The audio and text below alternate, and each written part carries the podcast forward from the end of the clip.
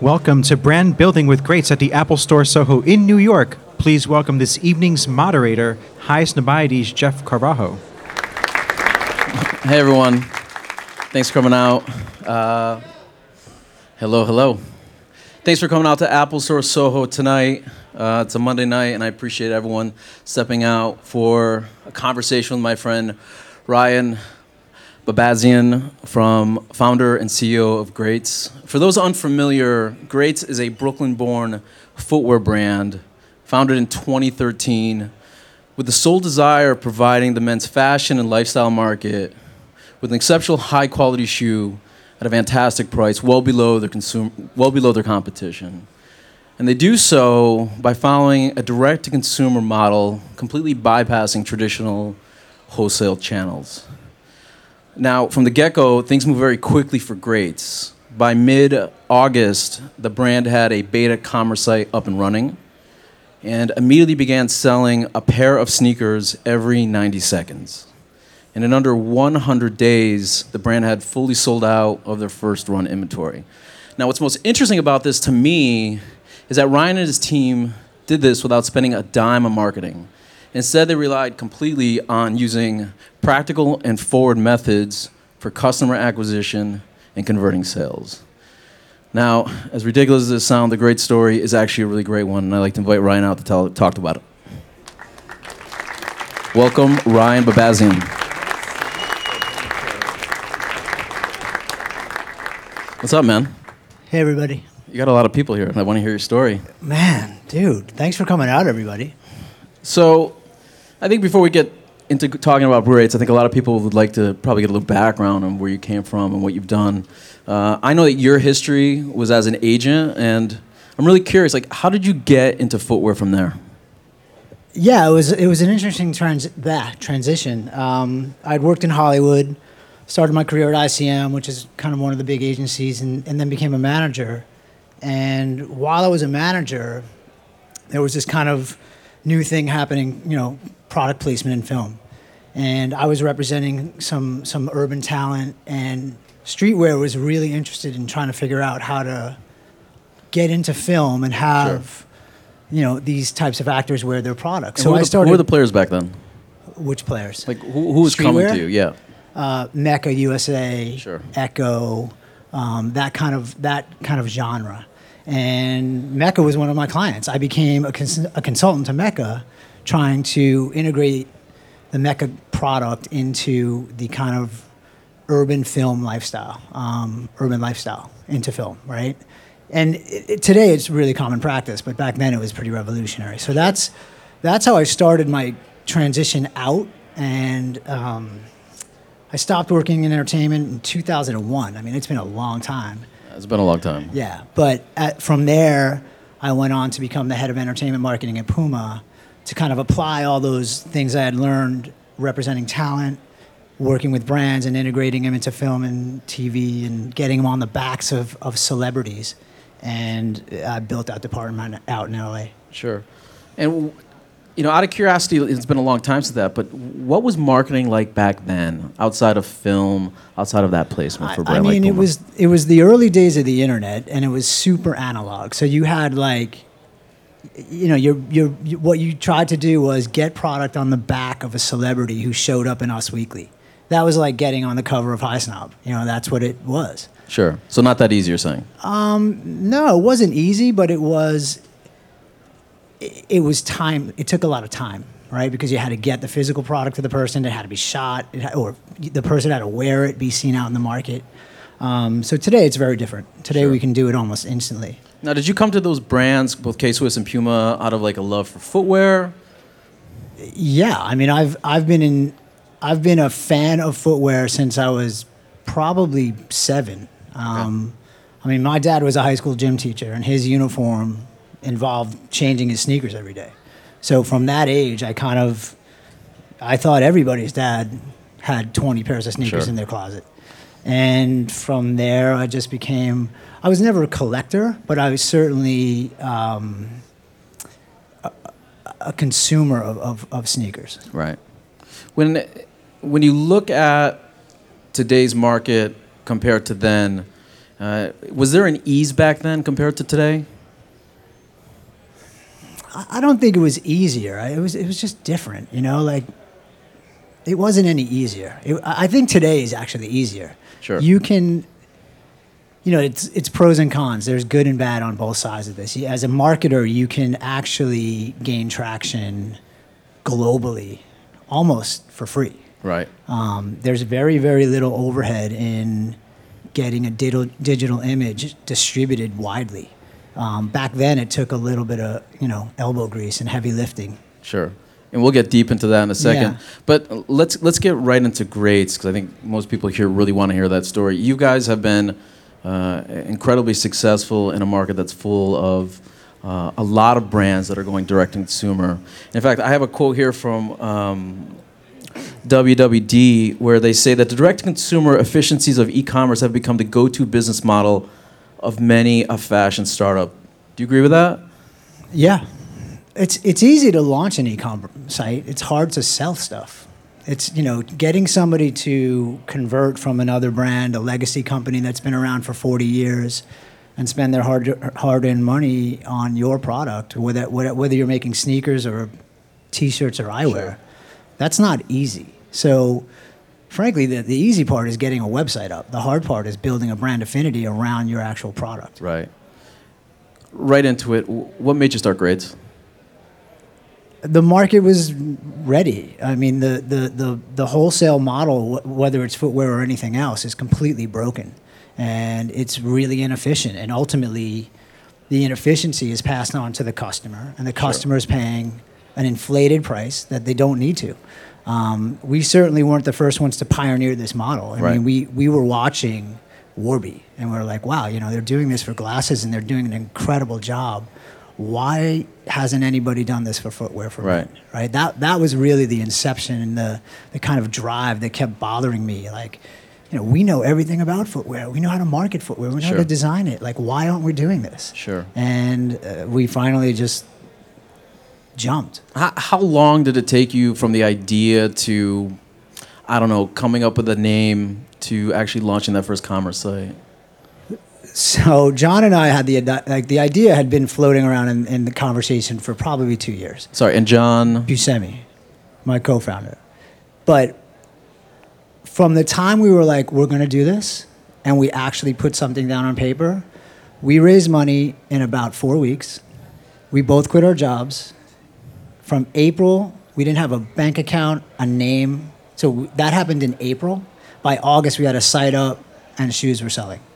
So it was, it was once we decided to do it, it was, it, it was really fast. I remember. I remember the first outreach or or um, interactions that I had with Greats, and they were quite frankly unlike any other brand interaction I had at the time. I think it was actually a direct email that I probably received from you or John at the time. Uh oh, sorry. uh, really uh, addressing me, quite frankly, and I'm sure you were addressing hundreds of other people. And I found that I found that quite compelling. Actually, it wasn't you know there was it wasn't really so much about the uh, form mail as much as it was about you guys really introducing what you were doing for us. And I'm I'm curious to know you know how much time did it take to do all that outreach? Oh God! I mean, I when we were launching, we didn't do anything. I mean, we were splitting hours between East Coast, West Coast. I was up at three o'clock in the morning in my underwear on on the couch, like responding to customer questions. Right. It was a twenty four seven, seven day a week, complete junk show. Like John and I were just beside ourselves. But you know, that's what you do. But that, that's what you have to do. There was it was just two of us. We didn't Right. have one employee. It was just the two of us. Yeah, that's what you have to do. And, and, and for the people out here, you know, what was going through your head? Because you, you have a lot of experience in marketing, you know, very successful in it. What were kind of the, standout things in the beginning that you knew you had to do to make this successful?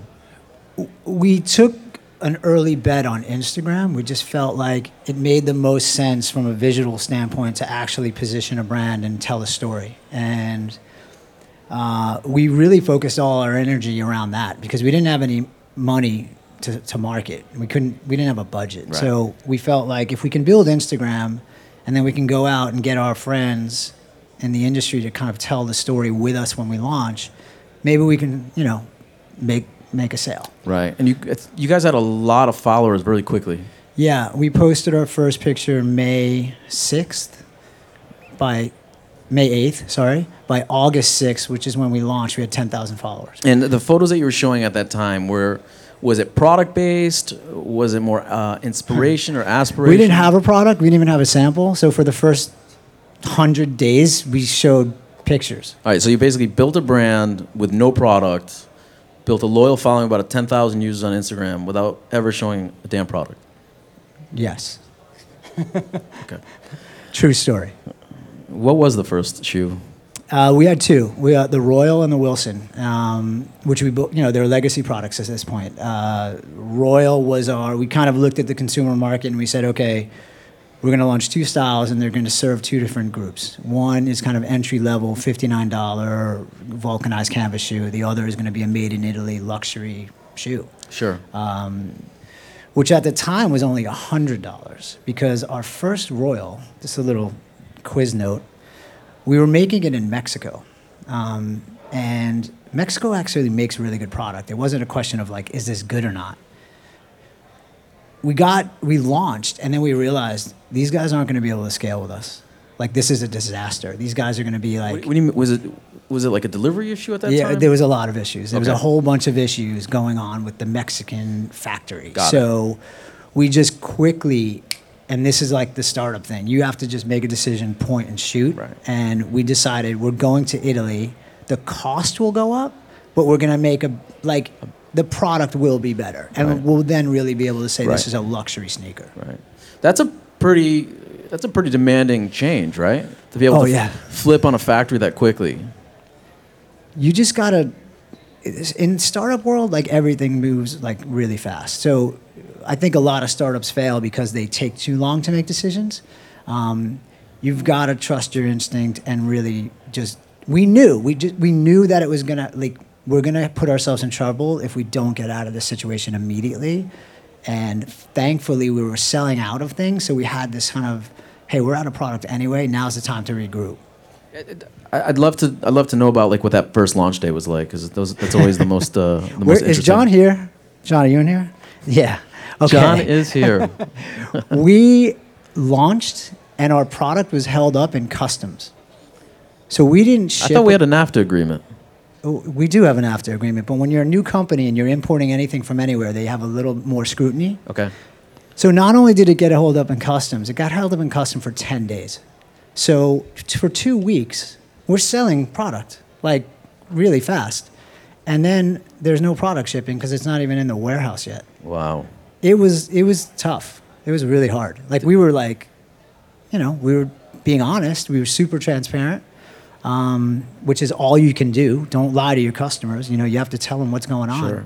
But it was it was hard You, you just continue to communicate throughout the whole thing. the entire time. We never stopped. And you know, I think fortunately we had a super tolerant audience that really embraced our failure because it was a failure. Logistics, of- it was a failure, and they never left. Like some of those guys have bought five or six pairs at this point. Sure. How many people have bought something on Kickstarter that they have yet to receive? Okay. So that's an example. That's an example of of what not to do, right? Yeah, I mean, look, we didn't plan on doing it. Like there, Sure. there are things that happen right now, and we have a pretty tight logistics team. It, things happen. Sure. You know, you're shipping product in an airplane overnight from Italy. Something, something happens. It doesn't show up, and it doesn't turn around as fast as you plan for it. It's just, you know, the the good people get past it, right? They figure out a way to Sure. to, to to continually close those pain points. Decision making is quite important throughout this process. And you know, as you said, you know, you make mistakes and you're really honest with your users. Um, I'm wondering if you have any advice to folks out there in terms of like, you know, how how you just you just go ahead and you keep you keep pushing along and ensuring that things keep running even when shit hits the fan a little bit. I mean, it's it's definitely. I think entrepreneurs have a special thing where they figure it out. Um, startups are not for everybody. Like it just. I have some friends, incredibly smart, like way smarter than me, like guys that went to Harvard. They're starting companies and they suck at it because they're so analytical and they're living in this kind of uh, business plan world where the real world just isn't like that. Like you have to you have to make decisions and you have to either pick a direction and if that doesn't work reroute like but it's it's constant iteration that's that's what a startup really is. It, there's no end zone. Collaborations you guys have been really strong around. You've done some fantastic ones. You've got actually a ton of coverage from from new york fashion week to uh, to milan and to florence and beyond. Uh, the re- those are relationships that you guys have had. Uh, I'd, I'd, love for you to just talk about the importance of those collaborations and helping um, grow the brand. I mean, we've been really fortunate with the collabs, but I think having been in the industry, we understood how it worked. We had a lot of relationships. Not all of them are people we have known. Um, we don't do collabs for collab's sake. It's it's got to have a meaning and it's got to have a purpose. Um, I think we've been really selective, but really fortunate at the ones we have done and the most recent and most successful was not somebody we knew. Uh, it was with Marshawn Lynch from the Seattle Seahawks, and, and he reached out and said, "Hey, I want to do a collab. I love what you guys are doing." You know that that shoe sold out in 59 minutes, and we're going to do another one on Black Friday. Uh, wow. You know that that wasn't a relationship that we had. That was just a, a, a, fan of ours who wanted to do something that his audience could buy, like a, a, luxury shoe that his audience could actually afford, and and it worked out really well. You know, and Marshawn's a guy that can, quite frankly, pick up any shoe he wants, right? Yeah, I mean, these guys, we have an interesting group of fans, and these guys can buy whatever they want. Um, we're lucky that they think Greats is cool. What is it about the brand that you think uh, transcends price point, really? Because you do offer an incredibly affordable shoe. You guys make your you make a, a, a fair amount of your product in uh, fantastic factories, um, but yet you're still you're attracting uh, a consumer that can certainly pay well above that price. I, you know, I I think we we're really good at blending the soup of like fashion, sport, blogger. You know, we kind of have an interesting mix of collabs that serve different audiences. And, I, and, and when you do that well, I think you build a brand affinity across a wide range of, of customers. And at this point, it's about education. You're right. A lot of our customers can go out and afford a $500 sneaker. But why would you? If I can give you the same exact quality, same Italy, same leather, same sole, why? You know that's a question for an individual. I, I don't know. I think i think we're building an incredible brand and we're offering premium for value and i think that's the most compelling thing of our business.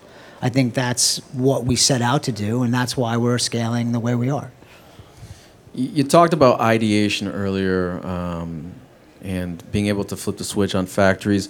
I, I want to get a little bit more into the specifics of how you go about um, ideating across other parts of the brand be it from well, let's let's just get right into it. The marketing, because you within those first hundred days, and for quite some time, you really didn't spend a drop of cash in marketing. Yeah, in marketing we. I mean, we really didn't start spending money till this year, and we still don't spend that much. Um, I think the two most powerful things you can do as a brand is have great word of mouth and great PR. And PR comes in a bunch of ways now, right? Like PR on Highsnob is equally as valuable as print and GQ, maybe more, right? Thank you. You're welcome send me the check later.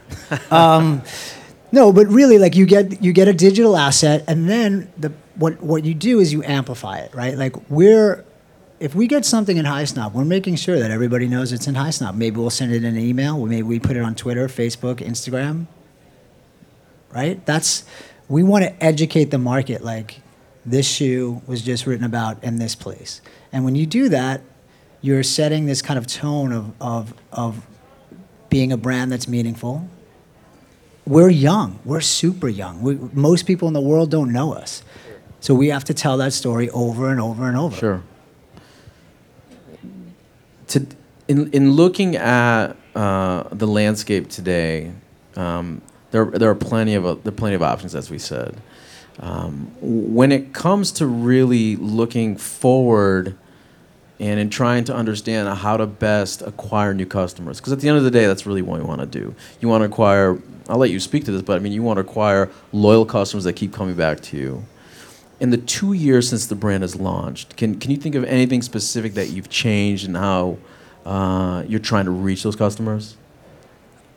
You know, honestly, it's so early. We're not. I don't have a set answer for you, but um, we did just do a beta test with Instagram, and I can speak to that being kind of the most compelling channel for for customer acquisition for us, because I think what we do on Instagram is super native, right? People understand it, and then we're just giving you an option to buy the shoe, right? Like that channel of distribution people are like, "Oh, it's an ad. Don't don't advertise to me." And all I think differently. I say, "Hey, you like our shoe? You want to buy it? This is the easiest way to do it. Don't click the button. Don't like Right. it. Pass right over it. But if you wanted to, it's there for you to do. And you and I, I'm just trying to ease the access to the customer. That's why I would do it, and that's why I think it really worked. Sure. Um, but I'd say that's the most compelling one we've seen so far. And you you also follow. You're also doing the same thing on Twitter because I've seen just today Yeah. a bunch of uh, promoted posts, as they say. On Yeah, we're doing it on all of them, and I think that there's a new channel of distribution opened up, opening up. Social commerce to me will be the next biggest, not the next biggest. It will be the biggest channel of distribution for everything. Right, I think we're closer to the market because we happen to have a hundred percent millennial male customer who's mobile first, right? Like everybody in this room lives on their phone, right? All of our customers happen to be iPhone customers. I'm not saying that as an Apple pitch. That's just a fact. The, the truth is, people buy on iPhones. Correct. So now you have these social ch- social channels with these buy buttons in them, Right. and I think that's the future of our business. So let's talk about not, that. not just greats, but anybody that's selling anything. Sure. So Highsnobiety, you know, we, we were a blog first uh, 10 years ago. And Ryan and I talk a lot about this. In fact, we just talked this morning a little bit. Uh, we tend to bounce a lot of ideas off each other. And in thinking about launching a brand today, um, you know, what's more important? And I, I think I know what the answer is. Is it, is it pushing a social hit or is it posting a, or pushing on a blog post? I don't, I don't know the answer to that question. Um, I think they're complementary if I'm going to answer it the way I wa- I want to. I think that it's not one or the other. I think you need a matrix of marketing to come together. Social's one, blog post is another, uh, celeb not celebrity, but influential Sure. ambassador. Those are all really critical for building a brand. I mean, if you do that in repetition, then people are going to start to pay attention to you, and then people will actually start to convert. One, one of my favorite photos we ever got from a customer was like month two. We get this photo of a guy's closet. It's about 30 pairs of Nikes and one pair of greats in the middle. And he wrote this really compelling email. He's like, you know, every pair of shoes I bought in the last 10 years had a Jumpman or a swoosh on it. And you're the first pair I bought, and I'm really happy I did. And Sure. like, that's a huge thing when Absolutely. a customer converts like a lifelong loyal customer from some other brand to your young baby brand. Like that's that, that's what makes this fun. I mean, I, I've had a belief that there is a there's a, a real big change happening in footwear, uh, with brands like yours and others coming up that are offering a, a very compelling alternative to swoosh and to three stripes. Um, and uh, the con- they're not making the same exact connection that you are to your customer. And I, I, I feel that those other brands are, quite frankly, something that's super hyped and that everybody in this room wears. But when it comes to brands like Great, it's a different kind of connection that's being made with the brand. Yeah, I mean, you, it's it's what you get when you're vertical. We're directly connected to the customer, right? These guys, the majority, the legacy brands, which I, you know, I've, I've worn my whole life and have friends working at every single one of them. They're just older, and the majority of their revenue and sales is coming from a third-party retailer, right? So they have this disconnect from the customer in the way that a vertical brand does not. And frankly, I, I don't understand how you can launch a brand today any other way than the way we're doing it. That I, I really don't. Like the retail business is so broken that, you know, what people used to dream about getting into Barney's, and now it's like, yeah, you get into Barney's and you hope you get paid, right? No, no disrespect to Barney's. It's not a Barney's issue. Every retailer in the world is on sale almost every week. That shows kind of the misalignment with like where the prices are, what the customers are willing to pay, and we don't want to be part of that business. phone numbers or email addresses? Which one is more important? And before you answer Well, that, like- before you answer that, how many people in the room have a brand of their own? Okay, so a fair amount of people. And how many of you guys have newsletter lists? How many of you guys send an email at least once a week to your newsletter subscribers? Only one? I see two, Two? and John doesn't count. Uh, uh, Uh, talk okay, a, talk yeah. a bit about that. So, email, I think email is in trouble um, for a couple of reasons. So, the, to answer your question, text, right? So, we ran a test, not a test. We now receive more cell numbers than we do emails, not because we only give you that option, because that's what guys would prefer to do. And with email filter, filtering as aggressive as it's becoming, I think the marketing channel for email will continue to decline, and the faster that any brand can get to collecting more cell numbers Sure. is is the way to go. Right. Ryan, Ryan actually put it one way really interesting to me. How many of you guys get newsletters that you don't open Everybody. every day, right? When's the last time you got a text message that you didn't read? And that to me is We have a hundred percent open rate on our on our text, a hundred percent. Now that doesn't mean everybody clicks through, Sure. but everybody sees it, right? So that's all we're trying to do. Like, hey, this shoe's on sale, or not not on sale, but this shoe is out. You can go buy it. and this is a conversation that's been happening uh, quite often uh, within the space today. In fact, we I just shared a, a Business Insider article to you yesterday talking about messaging in general, not just SMS, and how there's an incredible amount of uh, commerce and uh, service activity happening there. Uh, a great example of it is if you're on WhatsApp, I believe there are applications or companies out there that allow you to book vacations, as an example. I'd love to you. I'd love to just hear more about why you feel like messaging is there, or the future. it- well, it's really simple. I don't have my computer with me, but I have this. Right. So everybody in this room has their phone on them. Bandwidth is at a place now. Bandwidth on your phone is just as good, if not better, than it is in your house. And you carry that thing with you all day long. So if you're going to send some sort of communication, whatever it is, it's more likely that you'll get it on your phone and actually open it, and text being the way to do that. Because everybody in this room filters emails. Our, the way we've been programmed is text is more immediate, right? You want to get an answer from your friend or your Right. girlfriend or your wife, you text them. You don't email them, right? So we've we've there's been 10 years now where people just don't look at emails and that's going to continue to happen. Mm-hmm. So from a again, as a marketer, I look at the most immediate way to get get traction on awareness is through a text message. Right. Thankfully, our audience is perfectly matched with that experience. If we were selling to 50 year old women, that would not be the case. But our guy is millennial. They all have an iPhone. They all prefer text, and we see success there. or you'd be in Redbook. exactly. Marie Claire. social media, especially the Instagram platform, is one that's never really allowed you to exit the platform, right? For for for years, you couldn't really link out of Instagram except for that description, the description link up there. And the uh, Facebook is very much you know along these same lines. They'd rather you stay within that ecosystem. Um, back to conversation about targeting within uh, Instagram specifically. uh, Talk to us about the kind of success that you're seeing there.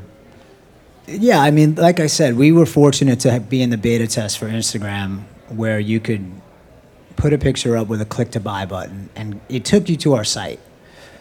The success we saw around that was the best success we've ever saw seen out of any ad we've ever run on Facebook or Twitter or Google. Um, I, I, I think that's what we're gonna that's where we're moving towards not greats but i think that's where the market is going to shift to and again it's on a mobile device right? Like twitter you started when you it started as a desktop tool and later became more mobile. And facebook same thing desktop more mobile later. Instagram was automatically mobile right? So your entire experience with you still to this day you can go on Instagram on your desktop, but it's not nearly as good as your mobile version. So that experience and our audience being mobile first, mobile natives, that is to me the next great way to market. But you have to have a product and a price that matters, right? Like it's not going to sell cars. It's not going to sell Coca-Cola. It's going to sell items that are priced at a certain price that are meaningful to the audience that it's convenient to buy. It's about it's at the end of the day it's about the customer and what they want, right? I don't I'm agnostic to the channel. I don't I don't have any investment in, in Instagram. But if that's where guys want to be and that's where they want to shop and that's where they want to spend their time, then then we'll we'll be there. There'll be another one. There's always another one in social. We just don't know what it is yet. But I can Right. guarantee you that there will be another one. Any insight you can give for young brands um, who may or may not be direct to consumer uh, in really continuing to push brand awareness and acquisition? I mean, I think the brand principles of building a brand apply regardless of the type you're, you're building. So you, you know, have a clear message, understand what you stand for, and don't waver from that. You know, a lot of brands try to be like everything to everybody. Excuse me, and by doing that, they dilute their value. Right? We are focused on men. We we get emails from women that literally kind of yell at us. Right? So What do they say? Why why don't you make shoes for women? Don't they know they can size down twice and get the get the product? So we took two styles and made smaller sizes, but only two styles. But the point is, we don't know shit about the women's market. I, I don't know how to make women's shoes or how to market to them ever at all. So Understanding your customers is quite important. this is there. what we know and this is what we're good at. Does that mean we'll never go into women's? I'm not saying that, but at this stage in our business, we're very, very focused on a very specific customer, and that's part of our brand. Um, yeah, I'd love to know personally, like what's coming next from Greats. Not so much from a, a product standpoint, but in terms of you know how the company's growing and you know what do you see as success benchmarks or benchmarks of success? Excuse me. Well, uh, I mean, we're going to open more stores. So we opened our first store in Williamsburg like a month ago, and we'll open more of those. Um, retail, this is where people might get confused. Retail works, right? It's a great way to experience a brand. Um, it's the best way to experience a brand. We just think having the vertical part of it, where we're not relying on a third party retailer to, to sell our product, to merchandise our product, is the way for us to go. So we'll open more great stores. That's definitely on the playbook for next year. Um, we need to get better at mobile. You know, we are on a mobile, we're on a e-commerce platform that doesn't allow you to store credit cards, right? Which is a best practice at this point. So we're kind of behind, or this platform is behind. So it's really inconvenient. You still have to put your credit card information in. That's that's a drag. Nobody wants to do that. you're getting at is the importance of that quick conversion, right? The amount of time it takes somebody to go to a page and it's hit. about convenience. Like I don't like doing it, and I'm sure nobody in this room does. So the faster we can get to the best practices of mobile conversion, the more happy our customer. At the end of the day, this is about the customer, right? This is not about get them out of the checkout really fast. This is about don't annoy our customer, right? Like give them an, an experience that's the best in the world, and th- th- that's what we're working on, which takes forever. It, it, it's never ending. Let's just say that. Ryan, I love talking to you, man. You've always got something great and uh, amazing success. Congratulations on what you guys have been able to accomplish with Greats. It's just it's just fantastic. Thanks, man. I appreciate it. Uh, I'd love to open it up for questions, and I really want questions here. Uh, wondering how you guys came up with the name. Great question. Um, we did the typical brand exercise. We were writing names down, you know, drawing little acronyms and trying to figure it out. And the name, the idea of the brand, quite simply, was, or the design thesis was, we're going to pick the greatest silhouettes in the men's footwear space and design our DNA into it. And so this that idea kept sitting at the top, and then these names would come and get crossed off. And then we just said one day, like, why don't we just call it Greats? What was the second best name? Shit, I don't. There was no second best, was there? There wasn't. That was the greatest name. Then we went to get the URL, and the guy wanted fi- no thirty grand. So we were like, "Is Greats brand available?" Next so we- best thing? So we so we did that. Uh, But on that But note, we did, well, now we own Greats. We bought it. how important if you're starting out like how important is it to like do a land grab against your name like greats versus greats brand at the end of it does the e- doesn't the google ecosystem eventually just find you No. no Lis- Listen, if you can have a name like Greats, let me put it this way: the value of our name for what we paid for it is 5x more. I could sell the URL for five times what we paid for it. Based on based on what you've been able to do with that name Right. at this point. I could. Right. You would like. I'd pay you to take great. Because High Nobody is really worth nothing. It's just the most ridiculous name possible. No, it matters a lot. Like there's a lot of sophistication in in the way that people search Sure, shoes. sure. And if you search men's shoes right now, Greats comes up first. That's insane to me. I had nothing to do with that. Where's Wani? Is Wani Lee here? One one of our guys, one of our our uh, digital marketing guys. That's what he does, right? So he's the way we tag shoes, the way they get searched, how Sure. we how we position. And, and folks are familiar with this that uh, a brand can go out there and uh, really, if with with authentic authenticity, you can really um, move your name or your content up the Google chain or the Bing chain. But you can also purchase against that a bit. Yeah, but but nobody wants to purchase our name because they don't sell it. So Right. if we had distribution across hundred different stores, they would be bidding on our on our name, but we don't. So we have that's actually a competitive advantage for us. Sure. Nobody's going to bid against our name. We have an organic search value, so that puts you up at some point to the top, and that's what we all of our search is organic. Got it. Um, hi, Ryan. Hello, Uh, I'm Salamatu. That's my son, Khalil. what's up, My, man? my question is you are a young company, and it seems like I feel like you're getting respect because you respect your consumer. That's how I feel as a consumer. Um, my question is about there's a lot of kids who are really, there's a, a new wave of like, a generation that are crazy about sneakers, sneaker heads, as you will.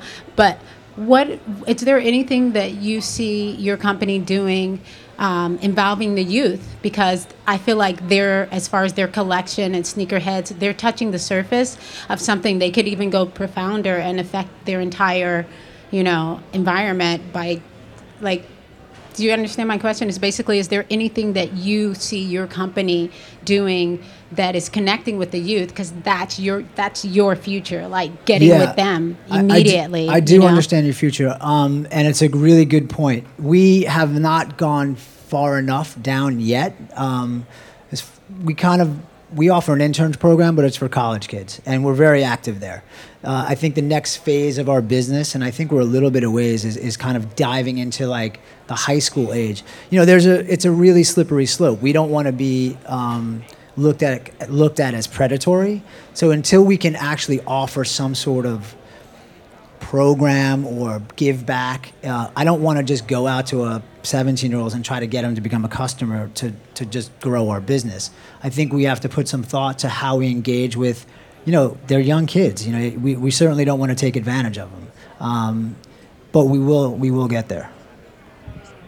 Um, In any business you start, it's all about location. Why Williamsburg instead of Soho or Meatpacking or Yeah, good one. Um, I moved back from Santa Monica for this, so that shows you how important it is. Um, we thought Brooklyn was becoming and continues to become a uh, style curating, a style curation site, city. And basically, if anyone comes to New York now, they're going to Williamsburg to kind of see what's happening, see what's going on. Uh, you know, just two weeks ago, Double RL opened their store in Williamsburg so it was about that was like first. They were like hey williamsburg has this style thing happening so that's good. Then There's also an energy there. great energy like really really really good stuff happening. But then we looked into it a little further and we're like wow there's never been a men's sneaker brand created like founded in brooklyn. Like everything in the world has come out of brooklyn at some point. So we could be the first footwear brand or sneaker brand from brooklyn. And our hashtag born in brooklyn is like one of our most popular Hi, um, I was wondering, you said you collect more cell numbers than emails, but I don't understand how, like on your site, where you collect them. So we have like a, a pop-up box that pops up, and you can opt in to give us your email or cell number. Um, that's that's where it happens. Are you not seeing it? I didn't get that. Also, I was, I Uh, was kind somebody's of gonna wondering get in if I would trouble. like if I signed, no, because I signed up for like notifications of if a shoe comes in stock, like my size, because I'm obviously a small woman.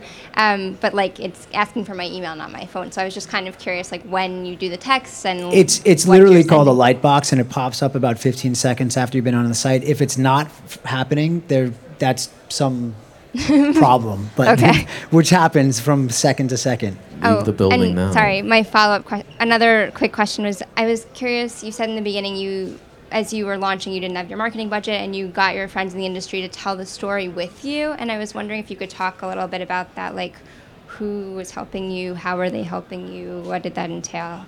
A lot of them are in this room.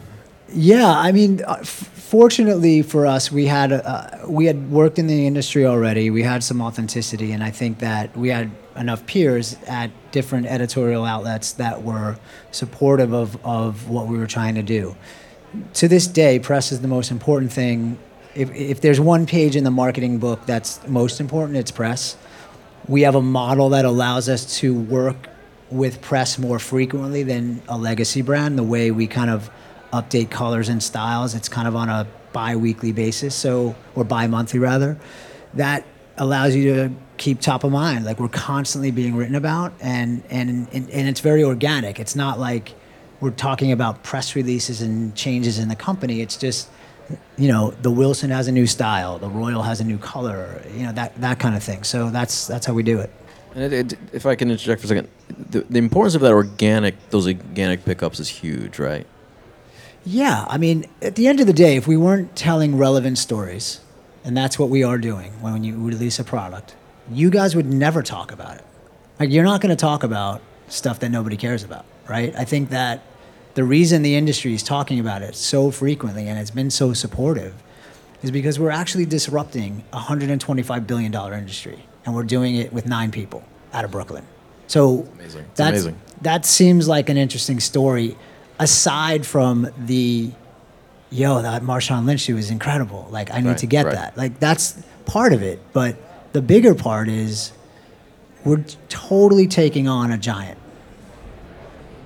I'm wondering, uh, I get calls all the time from Yelp, constantly trying to get them to get me to pay to be listed highest. What do you do? I I own a bar- barbershops. I'm also constantly getting uh, pursued by Google to be listed, but I feel like, and I'm wondering what you think about this. When a customer sees a little ad icon, to me, that kind of seems cheesy. Just wondering what you think about that. I think you're right about the sentiment, but it can work. Um, we don't do a lot. We don't do any of that on Yelp. We have one paid word um, that we literally just started using last week, and it's a it is an experiment.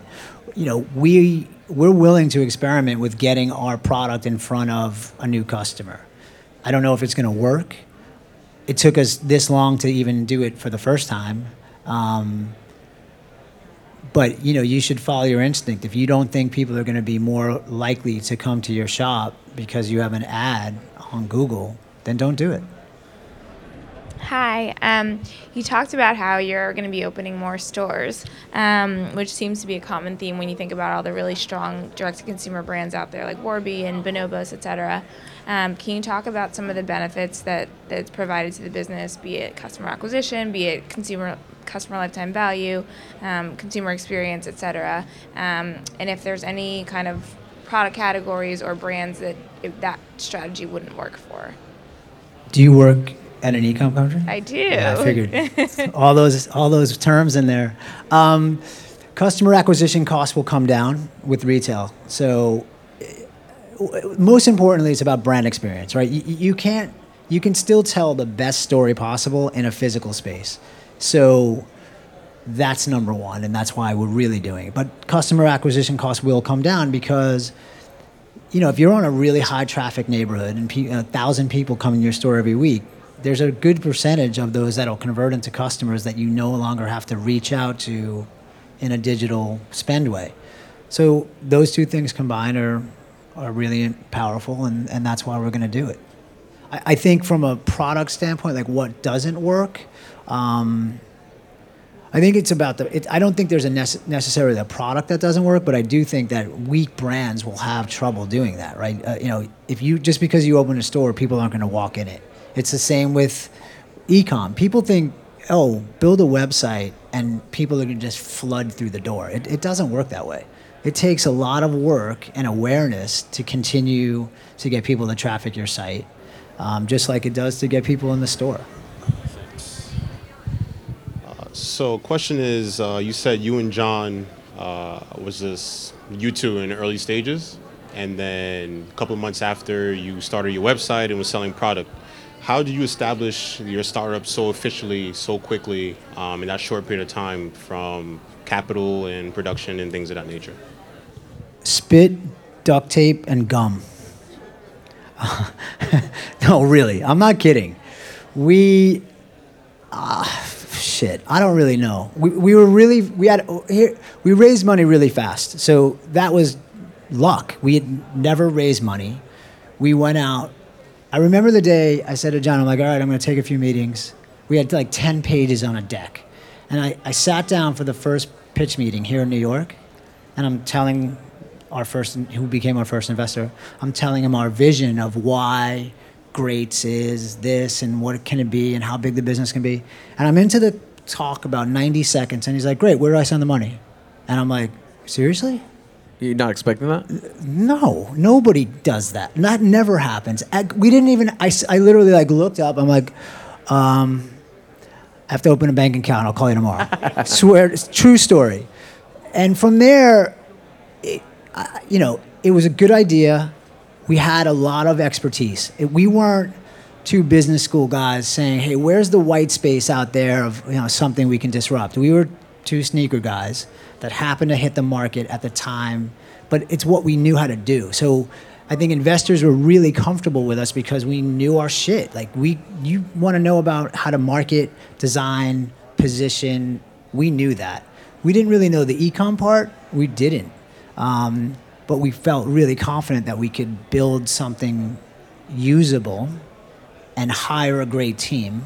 Which any company in the world that succeeds, it's it you have to have a great team. That's that's that, and we've been fortunate with that as well. I mean, we've got some of the smartest guys I've ever met, way smarter than me, that work for us, um, and that was just really fortunate. That was luck. That part was luck. I think it's more than luck. Uh, Ryan, congratulations on all the success, man. Thank you so much for chatting with us. Thank you, everybody.